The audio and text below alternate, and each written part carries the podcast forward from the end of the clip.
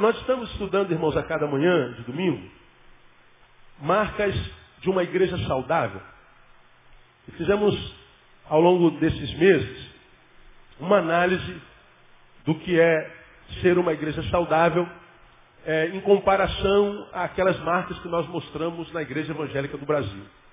E nós já aprendemos muitas coisas à, à luz de Romanos capítulo 16 a respeito do que é ser uma igreja saudável, uma vez que nós aprendemos que a igreja tem o poder de adoecer uma pessoa, a igreja tem o poder de adoecer famílias, a igreja tem o poder de prejudicar a existência humana, a igreja tem o poder, por incrível que pareça, de fazer com que a vida dos seus membros se torne uma vida pior do que aquela vida que ele vivia, pasme, antes de conhecer a Jesus. Nós mostramos isso ao longo desses quase quatro meses, ou quatro meses que a gente tem estudado essa palavra.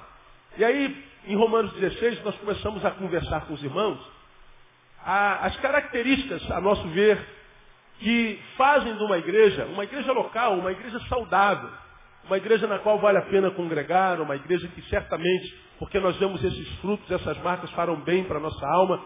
E pregar uma palavra como essa aqui é perigosa porque a gente pode, em pregando, descobrir que a nossa igreja não é saudável. A gente pode, mostrando, você, mostrando a você essas marcas, fazer com que você perceba que a Igreja Batista Betânia não é saudável e você vai embora da Igreja Batista Betânia. Mas eu prefiro perder membros que identifiquem a nossa igreja como uma igreja doente, do que manter a pessoa aqui numa igreja doente até que ela morra. Então, esse é um tipo de palavra que faz você pensar, que faz você raciocinar, para que você esteja, mesmo que seja aqui, consciente de que aqui é um lugar onde Deus queira que você esteja e que vale a pena estar. Então, nós aprendemos que algumas das marcas dessa igreja, nós não vamos repetir de novo, é que primeiro que essa igreja ela é sempre aberta e generosa, versículos 1 e 2, uma igreja que recebe bem as pessoas, não faz acepção de pessoas, uma igreja que não valoriza mais a aparência do que a essência, mais do que a imagem da pessoa, do que a pessoa em si. Então ela é sempre aberta e generosa. Um domingo falamos sobre isso.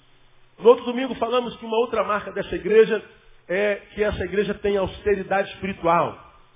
Ah, falamos sobre versículos 3 e 4, onde Aquila e Priscila chegaram por amor a Paulo, que era o pastor daquela igreja em Roma, expuser, é, é, expor a sua cabeça por amor a Paulo. Eles tinham uma relação tão austera, tão, tão, tão, tão fechada, tinham uma fidelidade relacional tão grande, que eles, para abençoar a Paulo, eles chegaram a arriscar a vida.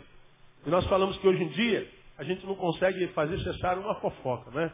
Como a gente gosta de falar da vida dos outros. Mas uma igreja saudável, ela tem relações vitais, uma relação de amizade profunda, de pessoas que se relacionam uma com as outras, que, que, que, que as faz não conseguir ficar inerte quando se trata do seu amigo, do seu irmão.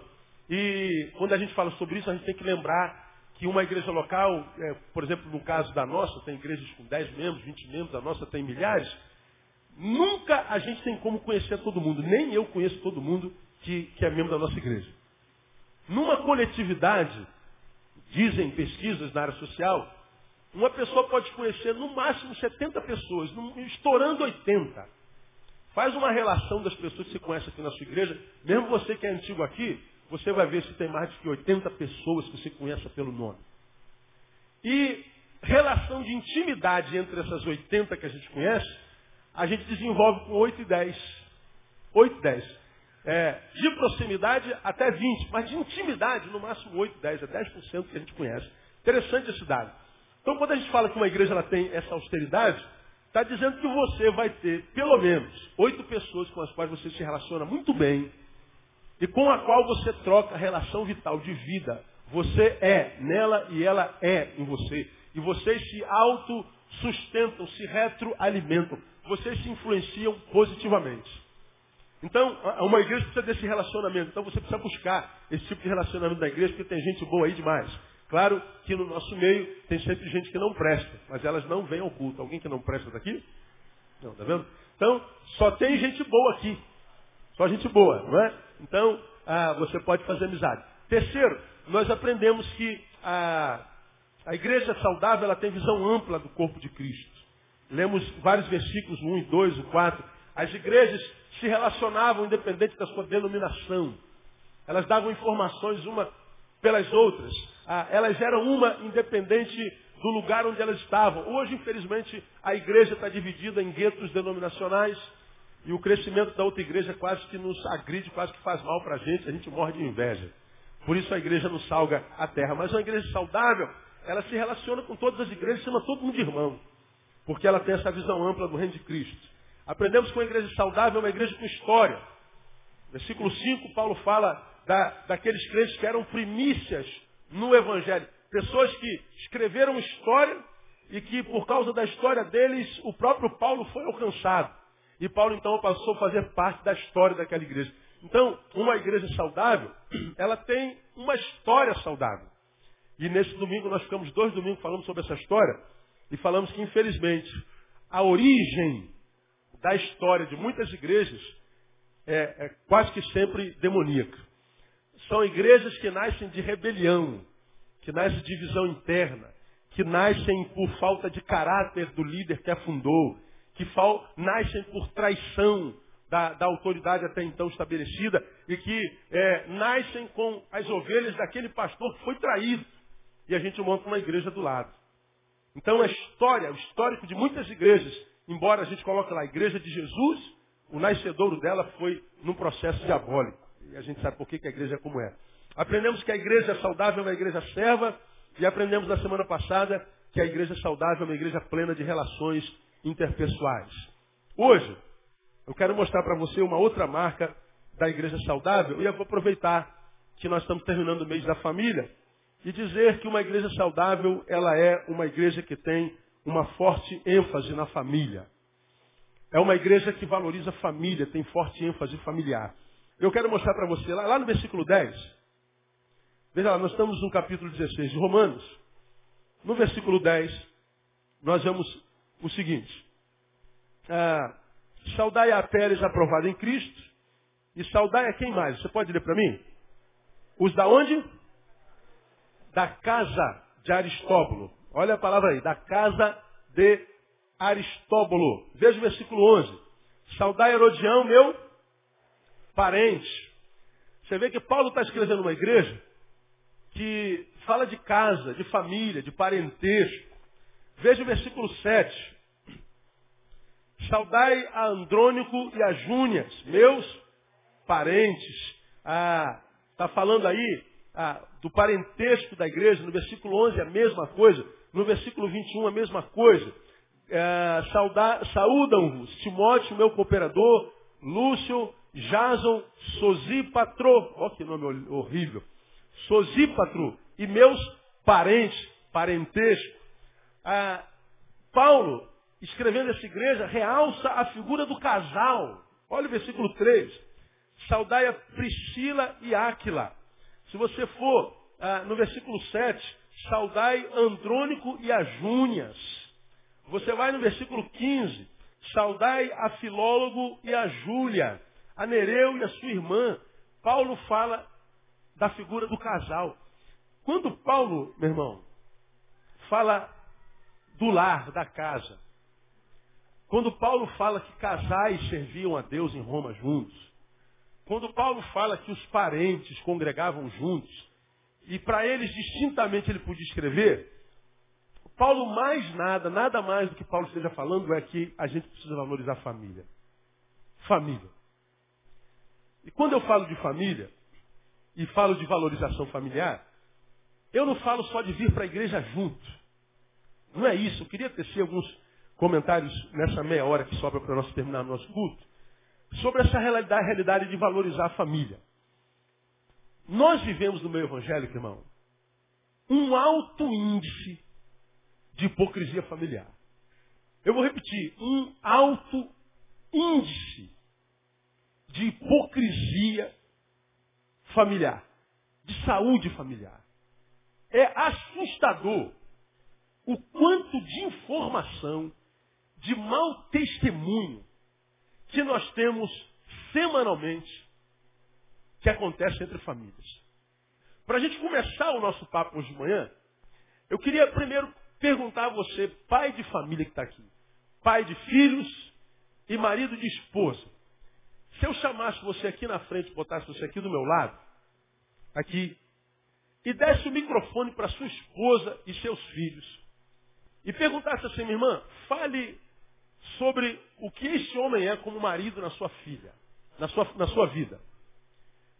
Que, que a sua mulher falaria de você?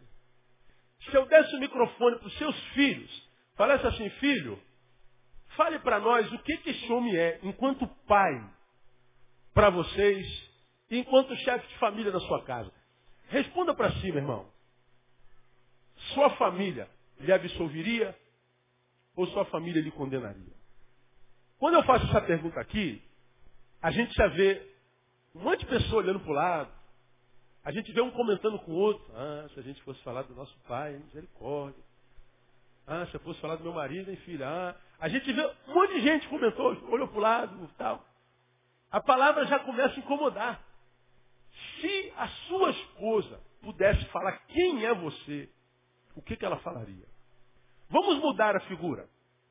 Se eu pusesse você, minha irmã, aqui no altar, desse o microfone para o seu marido, o que, que seu marido falaria de você enquanto esposa, enquanto dona de casa, enquanto mãe? Seus filhos e suas filhas falariam o que a respeito da mãe que você é? Amor, faz favor para mim. Pega aquele e-mail que está lá em cima da mesa que eu, que eu te mostrei hoje. Esse e-mail eu ia ler no domingo passado, mas eu preciso ler esse, esse e-mail de uma filha. Não vou dizer nome. Eu queria que você visse a visão de uma filha a respeito da sua mãe e do seu pai. E quando eu recebi aquele e-mail, eu fiquei quebrado porque ela é da, da, da, da idade da minha filha menor. Eu não sei como é que eu posso ajudar uma criança como essa. Pedi para o Denilson ler, falei, Denilson, como é que eu ajudo? O que eu faço? Como é que a gente pode ajudar uma criança como essa? O que, que a gente. Denilson ficou quieto. Dei para Isaías, o que, que a gente faz? O que a gente pode fazer? A gente não tem o que fazer. Porque vir para a igreja e sentar aqui do lado é importante. A gente recebe de Deus. É importante, mas mais importante é o que a gente faz com o que a gente recebe de Deus. O importante não é o que eu recebo de Deus na igreja. Mas o que eu faço com o que eu recebo de Deus? Porque vir aqui receber e não fazer nada com isso é como aquele camarada que constrói a sua casa sobre areia. Quando vem a tempestade, o que, que diz a Bíblia? Ela cai. Construir uma casa sobre areia é burrice, é melhor não construir.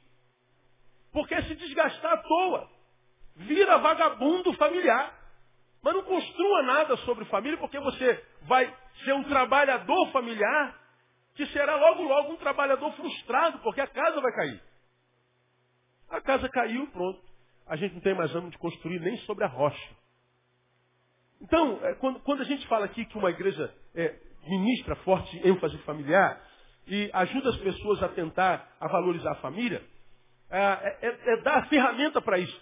Por exemplo, eu, eu falei alguns domingos atrás, quando nós fizemos o recadastramento das mulheres para começar o trabalho, os grupos já foram divididos, vocês vão ter informações. Precisa ser devagar, porque a equipe está trabalhando esse ano está dividindo por idade, por, por, por, por é, estado conjugal, está tentando colocar pessoas que tenham alguma coisa afim para criar um grupo onde elas possam se abençoar mutuamente.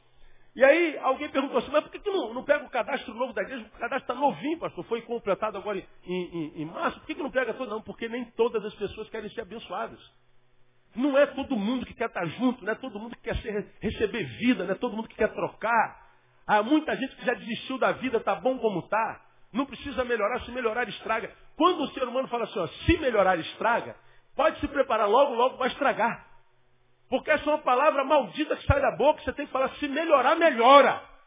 E quando você diz assim, se melhorar, melhora, você está falando, Deus, está muito bom, mas como eu sei que tu pode fazer muito mais abundantemente além daquilo que eu posso pedir ou pensar, se tu quiseres melhorar, fica à vontade, Deus melhora. Supõe que eu tenho um casamento maravilhoso, sou feliz nesse casamento, mas eu posso ser um pouquinho mais feliz. Por quê? Porque aquele que gera felicidade no meu coração é uma fonte inesgotável, amém ou não? Então, pastor, minha casa é uma bênção. Amém, querido. Mas pode ser mais abençoada ainda. É possível que você tenha uma bênção de Deus hoje, uma qualidade de vida que Deus gerou através de você na sua casa, que tem sido suficiente para te ajudar a transpor os embates que a vida até agora te trouxe. As lutas, os inimigos da tua casa que foram inimigos até agora. Mas é possível, sei lá, ninguém está livre disso, que amanhã a vida nos prepare um inimigo que nós nunca enfrentamos. E quem sabe a bênção que a gente tem tido até hoje não seja o suficiente.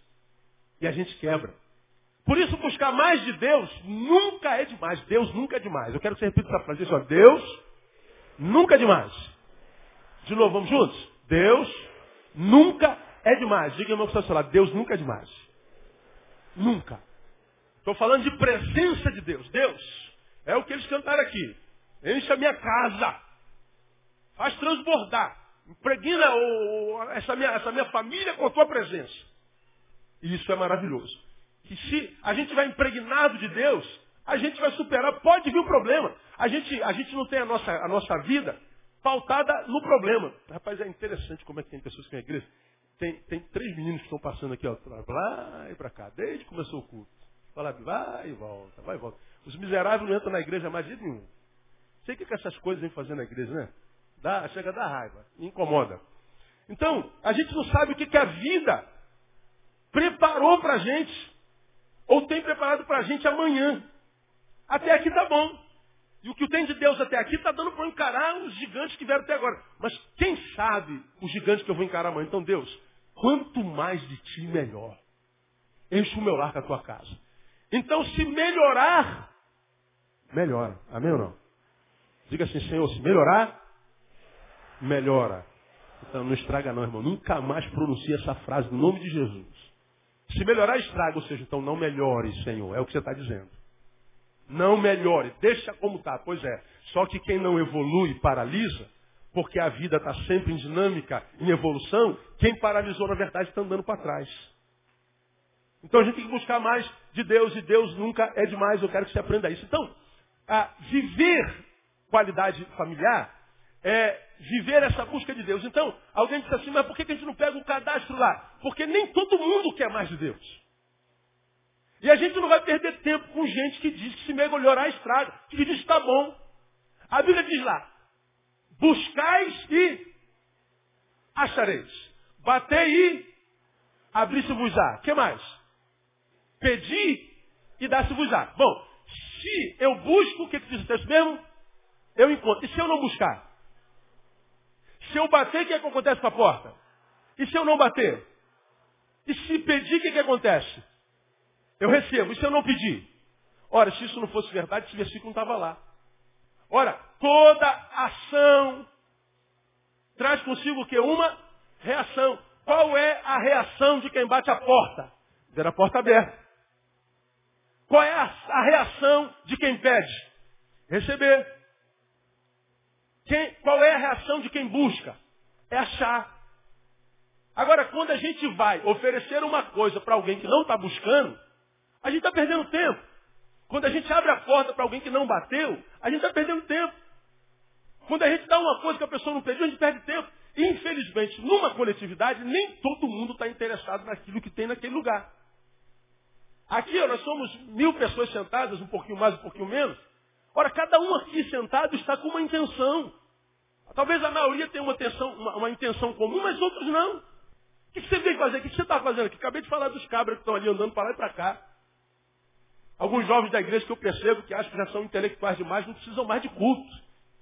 Não precisam mais sentar. O que, que essa coisa vem fazer aqui na igreja? Ora, não foi a mesma coisa que você veio fazer aqui. Estão no mesmo lugar, mas a intenção é a mesma? Não é. Então você acha que o que é, Deus vai gerar em você é o mesmo que vai gerar nele? Não é? A, a, até a reação, por exemplo, a minha reação o quê? A ação deles. Estão sendo usados como exemplo negativo. Vieram à igreja para isso. Então a vida reage a nós à proporção da nossa ação. Então você veja, no cadastro da igreja tem quase mil mulheres. Quantas mulheres inscritas? 367. Aonde estão as outras 500? Não querem. Por que, que eu tenho que abrir a porta para elas? Não, não é que eu não quero, eu não concordo com o modelo. Não quer. Continua como está. Então, por que, que a gente vai despender esforço para isso? Porque nem todo mundo quer. Por exemplo, um outro exemplo. Sexta-feira passada tivemos encontros de casais. Quantos casais tiveram? 100, 200 casais?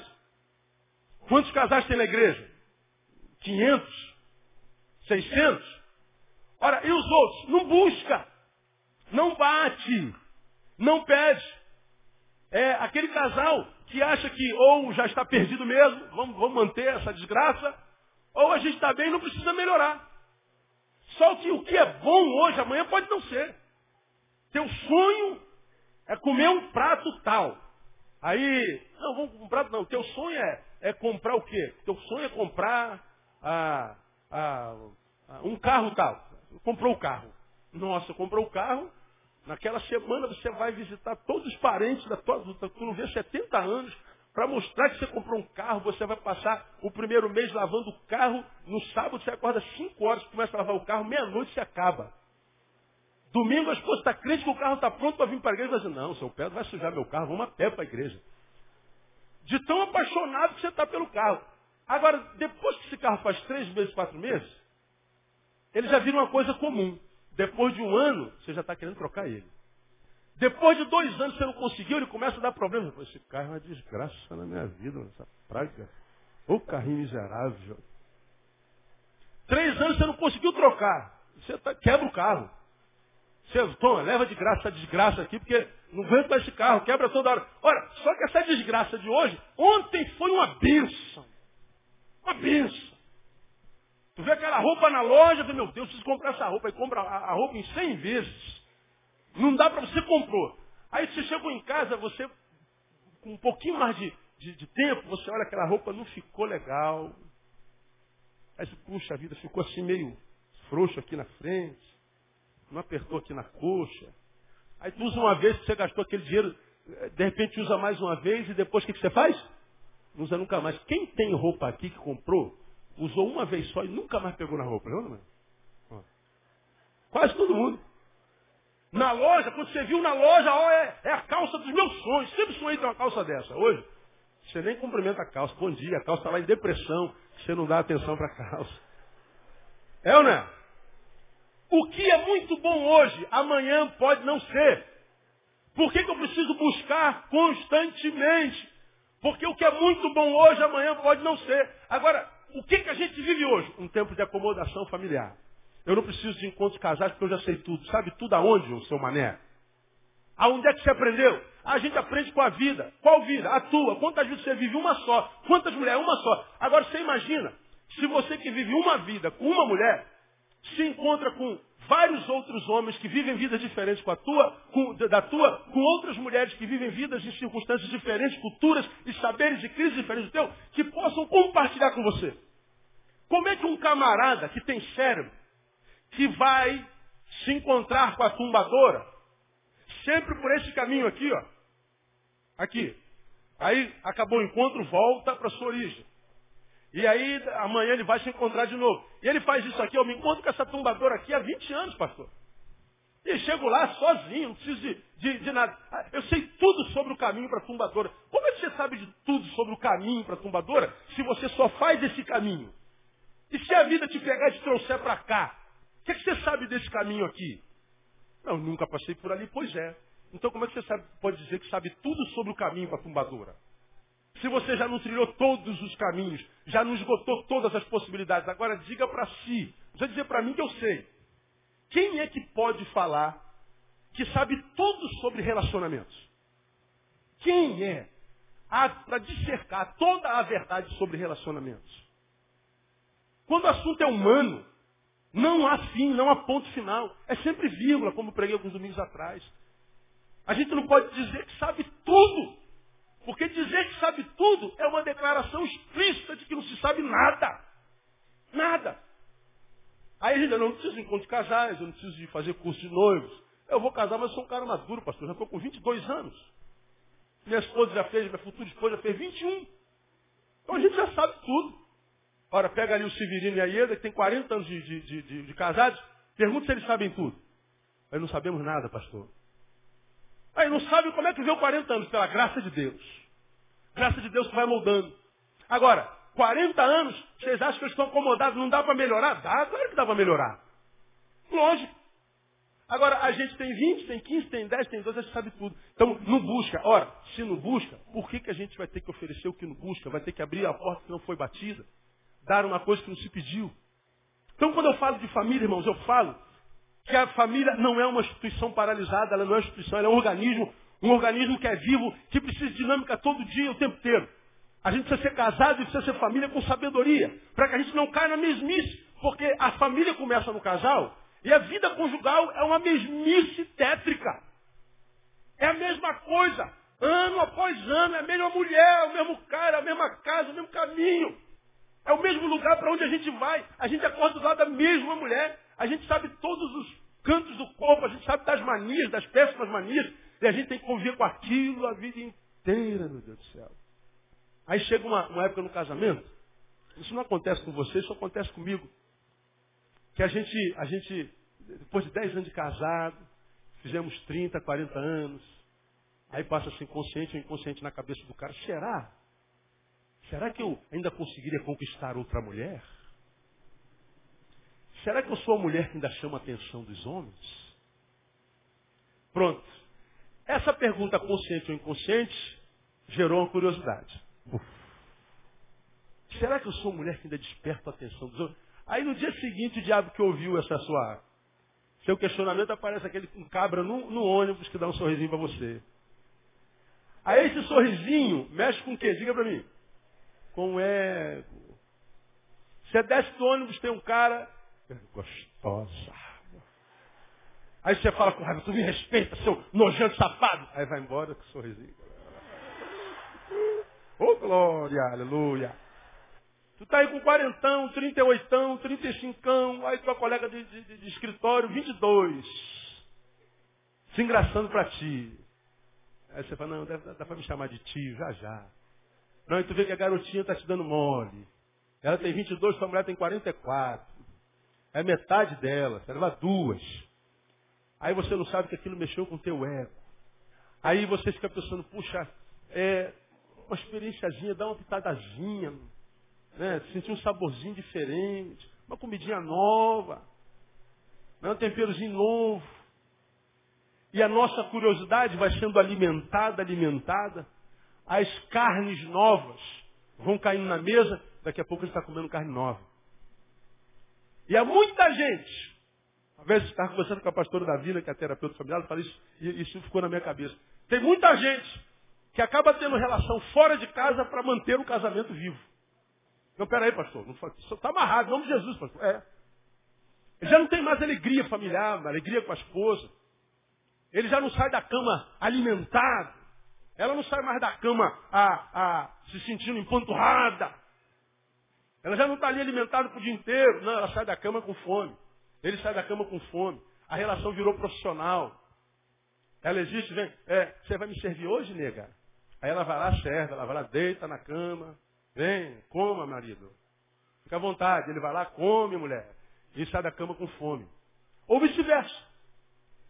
A relação que é o desenvolvimento relacional, que é o caminhar, não existe mais.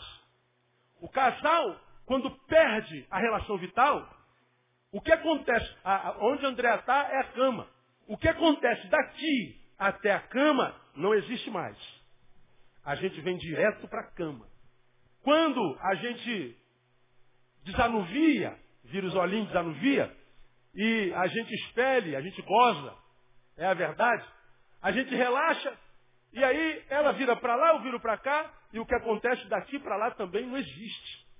Não tem papo, não tem amizade, não tem carinho, não tem cafuné, não tem cheirinho.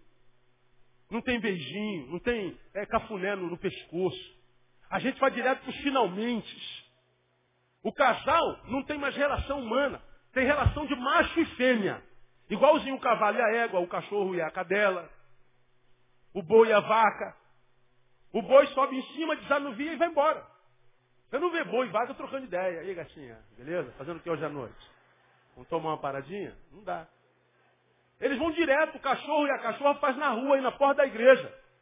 Agora, quando a nossa relação familiar começa a se deteriorar, a gente pula estágios.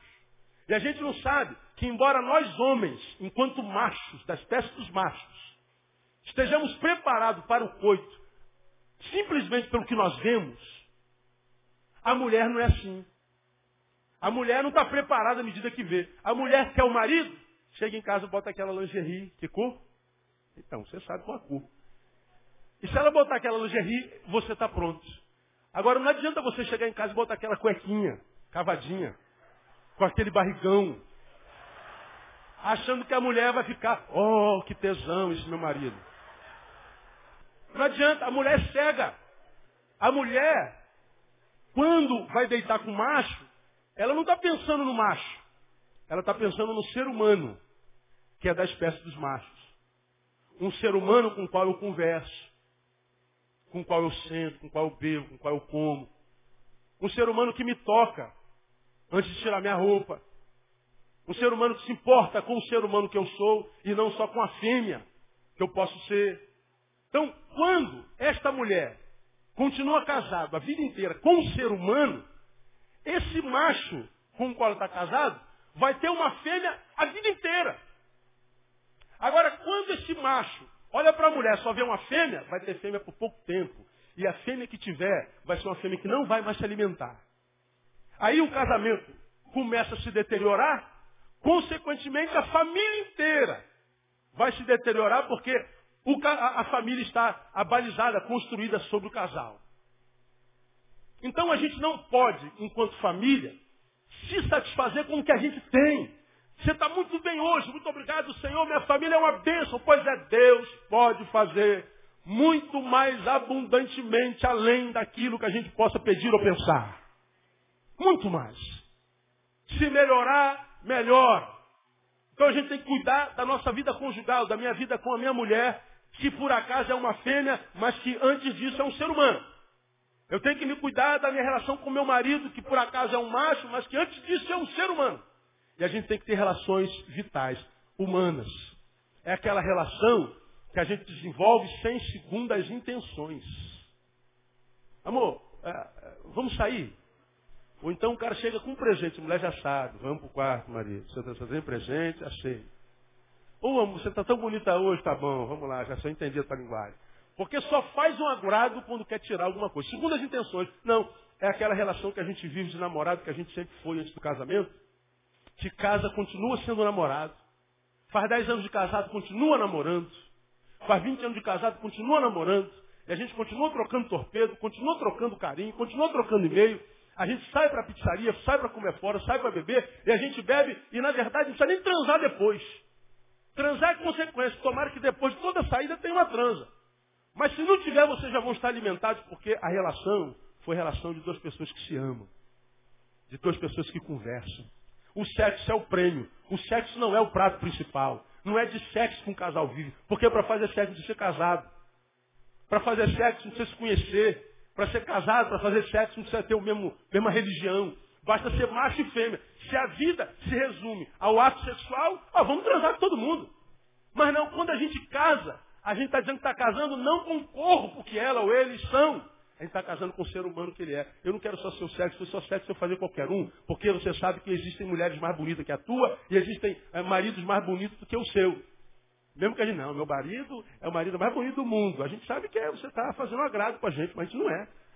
Minha mulher, a mulher mais maravilhosa do mundo, é agrado. É agrado, não acredite nisso. É, são os olhos dele. Tem sempre alguém melhor do que o nosso lar, biologicamente falando, fisionomicamente falando. Né? Aí, se a gente completa 20 anos de casado, 30 anos de casado, aquela garotinha que você viu ficou louco. Aquele malhadão que você viu, você ficou doida. Agora não é mais malhadão, já estamos os dois sob o efeito da gravidade, caiu tudo. Os olhos já não são mais tentados pelo que ele vê.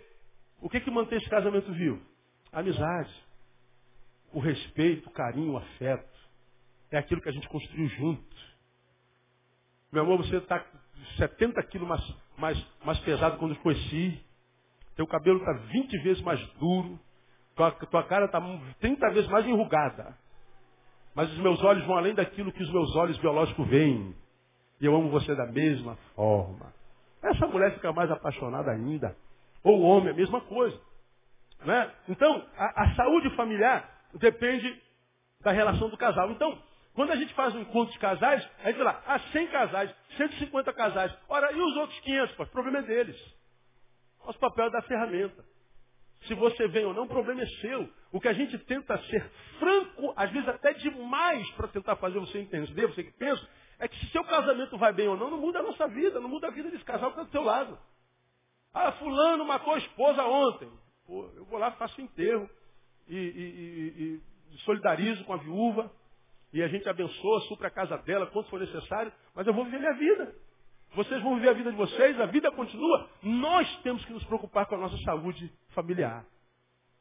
Então, eu acho que quando a gente tem a oportunidade de estar no encontro de casais, vem um homem de Deus para ministrar, vem um terapeuta, um cara que está acostumado com, as, com, a, com as, as, experiências do consultório, ele vem compartilhar as dores de outros casais. Ora, não há escola maior para quem pensa do que o erro dos outros. Saber como não se faz. Qual foi o caminho que essa família trilhou para chegar nesse estado desgraçado de ser? Ah, entendi qual foi esse caminho, não vou passar nesse caminho, mas nem de, nem de longe. A gente aprende com os erros dos outros. Mas não, porque a gente está vivendo acertadamente, a gente acha que ouvir os outros é bobagem. E a gente não sabe que o caminho que ele está fazendo hoje pode ser o nosso amanhã. A gente se encontra com um monte de casais, de homens e mulheres fracassados, arrebentados no casamento, trocando de marido, trocando de esposa, como quem troca de roupa, achando que os novos casamentos, se não forem trabalhados, tratados, não vão carregar a herança do primeiro. Ora, quando a gente casa de solteiro, primeiro casamento, a gente já traz a herança da família do pai.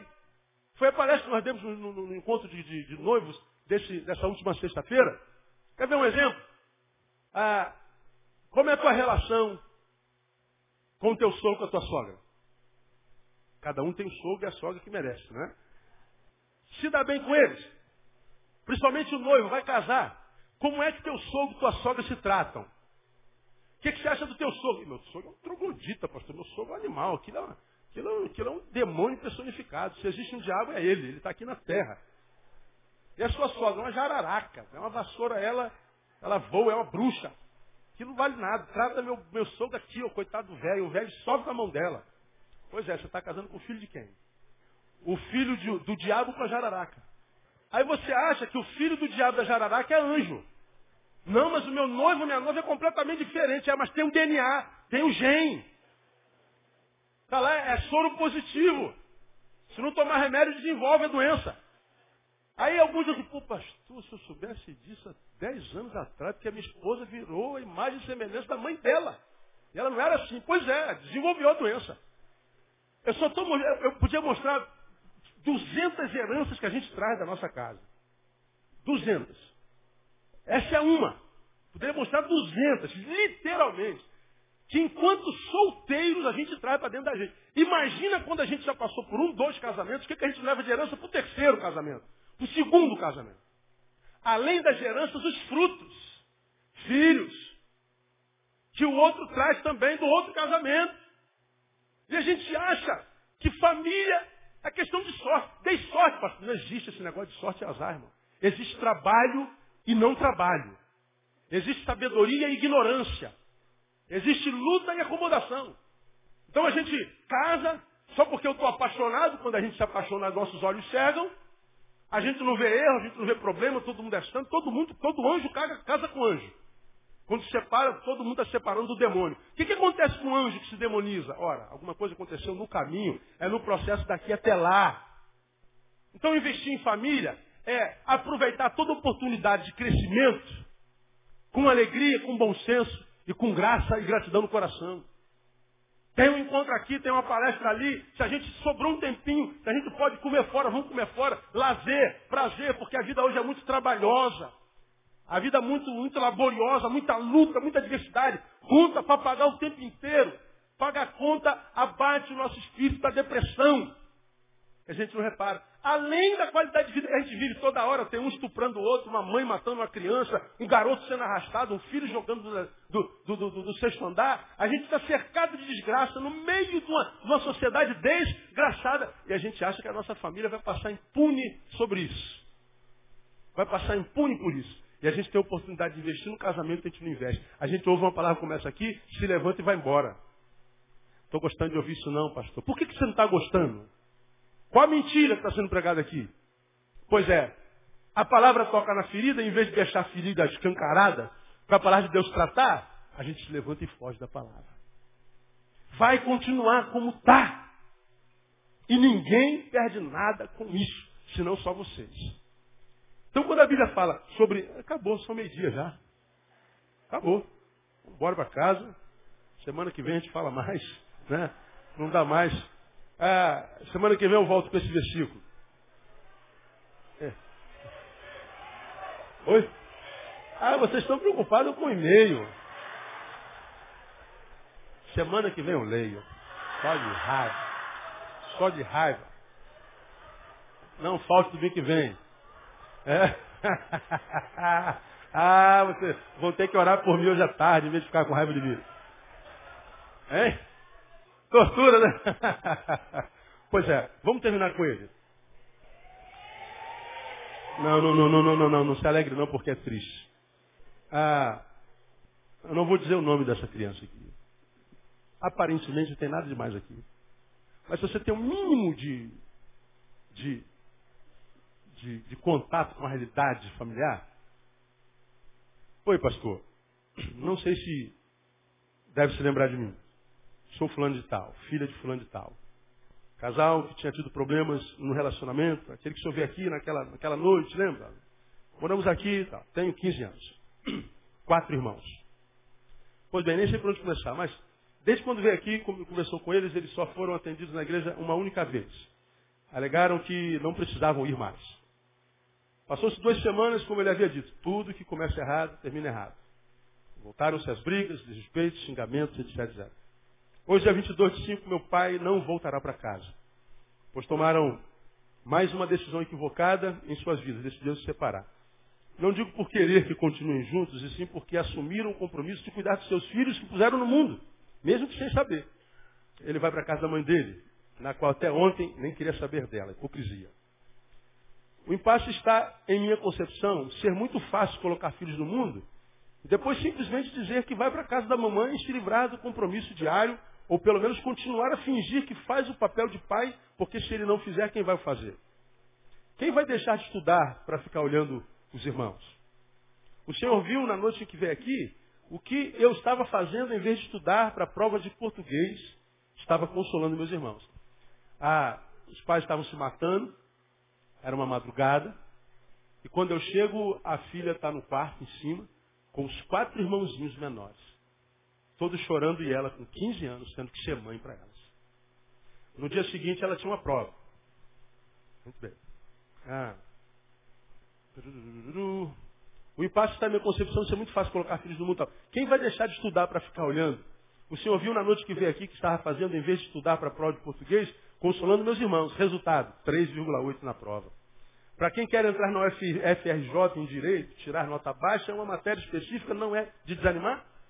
Lembra-se que eu havia perguntado assim, pastor, o que eu faço até a maturidade partir dele? Ou seja, o que, que eu faço com 15 anos até o meu pai criar maturidade, minha mãe criar maturidade? Olha, olha a linguagem dessa menina de 15 anos. E o Senhor me respondeu, fulana, viva a sua vida. Cumpre o teu papel, faça o que você tem que fazer para ser quem você sonha ser. Aí o Senhor disse para mim, viva a sua vida. Minha vida é estudar. E como posso então viver a minha vida, que é estudar numa situação dessa? Cheguei do colégio 13 horas com muita fome, não tem comida. Cheguei cansada e o meu irmão, o menorzinho de 7 meses, foi deixado com a minha irmã de 10 anos que não sabe nem olhar a si mesma. Não sei para onde minha mãe foi. Deve ter ido se encontrar com um dos homens que ligam se identificando como sendo da Globo, da TAM, da Oi, da TIM, da loja de perfume. Apenas sei que ela não tem hora para voltar, pois como foi dito, meu pai não voltará para casa. Ela chegou uma hora, teve que fazer comida para a criança de 7 anos, do filho de 10, do irmão de 10, do outro de 11 e outro de 12. E chegou uma hora da escola. Sem ele aqui, arrisca um palpite. Daqui para frente, se nenhuma decisão for tomada, isso não vai acontecer apenas hoje, e sim frequentemente. Vou ter que ser mãe dos meus irmãos. Minhas notas baixas começaram a ser também frequentes e terei de me conformar em viver essa vidinha tal. Pois enquanto tomo conta de criança por irresponsabilidade dos meus pais, meus colegas e colegas se dedicam a passar no vestibular e quem o senhor acha que vai passar? Gostaria muito que pudesse me ajudar. Até mesmo o diálogo. Seria muito importante ter uma orientação. Choro quase todos os dias e nem eu mesmo sei o motivo pelo qual choro. Como não sabe, né? Mas sei os fatores que me levam a ter esse tipo de atitude. E acho que isso já está me causando problemas físicos. pois sinto dores fortes no, no peito, às vezes, acho que pode ser o estresse.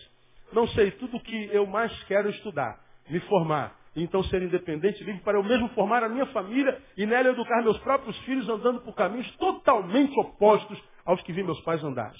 Aí ela me agradece e dá tudo bom. Como é que você pode ajudar uma menina dessas 15 anos? O que, que, que, eu posso fazer? Eu vou tirar você de casa, botar na minha casa e vou criar você. Posso fazer isso? Alguém pode fazer isso? E ela vai querer estar sabendo que os quatro irmãos estão abandonados pelos pais? O que, que a gente tem aqui se algo não acontecer na família, na cabeça dos pais? Uma criança que vai perder a adolescência e que vai cuidar de outras quatro crianças que não vão ter nem infância. Nem infância. E quem é o culpado disso? O casal de pais, que bota cinco filhos no mundo. Cinco filhos no mundo. E joga esses cinco filhos do mundo à própria sorte. Filhos pelos quais Jesus deu seu único filho para morrer na cruz do Calvário. E você acha que esse casal de pais vai passar pela vida sem que se, se, se encontre com Deus para saber por que, que eles jogaram coisas no mundo? Você acha que esse casal vai ser feliz aonde? Em que, em que vida que eles vão ser felizes? Ah, vou abandonar essa mulher e vou construir uma nova família. Pode construir 200 mil famílias que você não vai ser feliz. E por que a gente vai ser feliz? Porque a gente não sabe viver em família. Essa é uma menina com a qual tenho tentado conversar constantemente, tentado suprir a necessidade básica, seja da emoção, um desabafo, jogando para fora, tentando dar conselho, pastor, aconteceu, vai para a direita, não vai para a esquerda, sobe, para, volta. Eu estou tentando fazer isso. Mas, na prática, a vontade era tirá-la de lá e, e cuidar. Porque quer o que a maioria de muitos adolescentes não querem, ela quer estudar, não estuda porque não pode. Muitos podem e não querem porcaria nenhuma. Está lá, uma hora não tinha comida nem para ela, nem para os irmãos. E ela foi para o fogão cozinhar. Que família é essa, irmão? Que tipo de família nós somos? Casal que está aqui ouvindo a palavra todo dia, todo domingo. Como um ser humano pode ser feliz assim? E aí, na próxima semana, era a intenção fazê-lo nessa semana, ah, vou levá-los a 1 Timóteo, capítulo 5, versículo 8, onde o autor do livro de Timóteo, Timóteo diz assim, olha, mas se alguém não cuida dos seus, principalmente dos da sua casa, da sua família, negam a fé. E é pior do que o incrédulo. Negar a fé é simplesmente negar aquilo pelo que nós somos salvos. Pela graça sois salvos por meio da? Se eu nego a fé, eu estou negando minha salvação. Esse texto está dizendo que não cuidar da minha família pode infligir no meu destino eterno. Ora, se eu não tenho a certeza de uma eternidade ao lado de Deus, como você pode imaginar que Deus vai estar do teu lado no presente tempo? Não tem como ser feliz se a gente não é o que a gente é na nossa família. Logo mais à noite eu volto falar sobre família e vou mostrar para você, na palavra, o quanto a nossa relação familiar influencia diretamente a, a, a saúde na, no planeta, na Terra. O quanto o que a gente vê acontecer no Rio de Janeiro enquanto violência, corrupção, desgraça, tudo nasce na família, nasce em casa. De modo que isso que nos mata, essa sociedade que nos rouba, essa sociedade que gera depressão, síndromes, transtornos dentro de nós, que geram medo, pavor, tristeza, suicídio em nós, essa sociedade, quem constrói somos nós. Nós estamos construindo um monstro que vai nos esmagar. Nós estamos construindo um gigante que vai pisar na nossa cabeça. Quando a gente simplesmente aprende na palavra que para quem está em Cristo, não existem mais gigantes. Golias já foram derrubados pela funda de Davi. Não existe gigante para quem está em Cristo. Agora, quem não está em Cristo, só na igreja, na igreja está, mas em Cristo não, você só vai encontrar gigante. Nunca vai aparecer um problema do tamanho da, da, da, da pulga. Vai ser sempre problema do tamanho de um rinoceronte. Você fala assim, pelo amor de Deus, pastor, quanto mais eu rezo, mais assombração me aparece. Pode parar de rezar que a assombração vai continuar vindo. Ô pastor, ninguém, o nego me mira e me acerta, me mira e me erra, pelo amor Não, você é um alvo muito grande. Há uma bola preta em você, um alvo, com várias rodelinhas brancas, assim, ó. Todo mundo atira e acerta. Não tem jeito. Tudo começa na família. Vou mostrar para você logo mais. Então, logo mais, amado, é o culto da família. Não perca o culto da família. Traga seu marido, sua esposa, seu filho. Faça um esforçozinho, né? Sacrifique-se para estar aqui duas horinhas de culto. Que talvez essas duas horinhas possam curar a sua família para sempre. Pedi, desse-vos-á, buscar, acharei, bater e abrir-se-vos-á. Porque se quem pede, recebe, quem busca, acha, quem pede, é, é, alcança. Agora, se você não faz isso, irmão, incomodou, está bem como está, vamos ver durante quanto tempo vai ficar bom como está. E se não está bom já, busca mais ainda. Você vai ver que isso que não foi plano de Deus para a tua vida, vai ser revertido e a vontade de Deus se cumprir na tua vida no nome de Jesus. Então que você possa receber essa palavra, se você tem, você tem ouvido, ouça. Se você tem, tem, tem, tem entendimento, entenda, porque isso é a palavra de Deus para o teu coração. Se a gente fracassa na família, não adianta ser vitorioso em lugar nenhum, porque não vai, não vai gerar alegria na nossa vida. Vista nesse amor que está do seu lado, Invista no teu amor pelo teu marido, pela tua esposa. Construa uma família à luz da palavra de Deus. Não entra nessa história da família pós-moderna, à luz da sociedade, da transmodernidade. Essa ideia de que é possível construir uma família que não seja a luz da palavra de Deus, que você vai se arrebentar. Vai ter que continuar vivendo essa, essa farsa que você é para todo mundo. E a única alegria em Deus que você vai ter, vai ter enquanto está no culto. Acabou o culto, acabou a alegria. Você volta para sua tristeza de novo. Não. Ou a gente vive a luz do projeto de Deus, ou a gente não vive. Deus abençoe você com essa palavra e que te ajude a guardar no teu coração. Amém, amado? Deus abençoe você. Vamos ficar em pé.